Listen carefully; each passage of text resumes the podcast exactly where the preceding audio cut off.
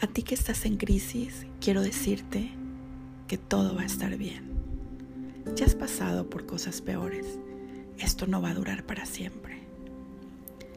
Quiero que cierres los ojos y recuerdes cuando eras pequeña y recibiste el mejor abrazo lleno de amor.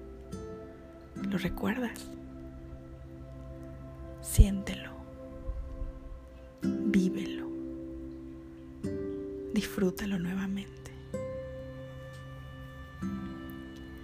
Hay tantas bendiciones en tu vida y yo sé que en este momento no puedes verla. El dolor nos hace ciegos y está bien. Vive tu duelo, vive tu dolor, pero no te aferres a él. Tenemos tanto miedo a las crisis, el dolor nos da miedo, la soledad nos da miedo, Hoy quiero decirte que abraces tu crisis, vívela y siéntela y rescate el aprendizaje que puedas, porque las crisis nos transforman, las crisis nos liberan. Todo el aprendizaje que tendrás y la dirección que tomarás de ahora en adelante, no había manera de que lo lograras sin esta crisis. Así que solo viene a mostrarte algo. Escúchala. Llora todo lo que necesitas.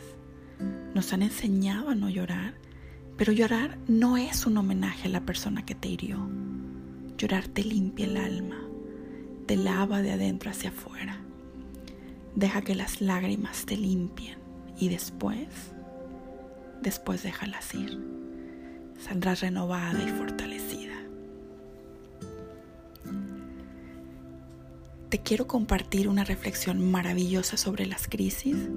La autora es Carla Herrera.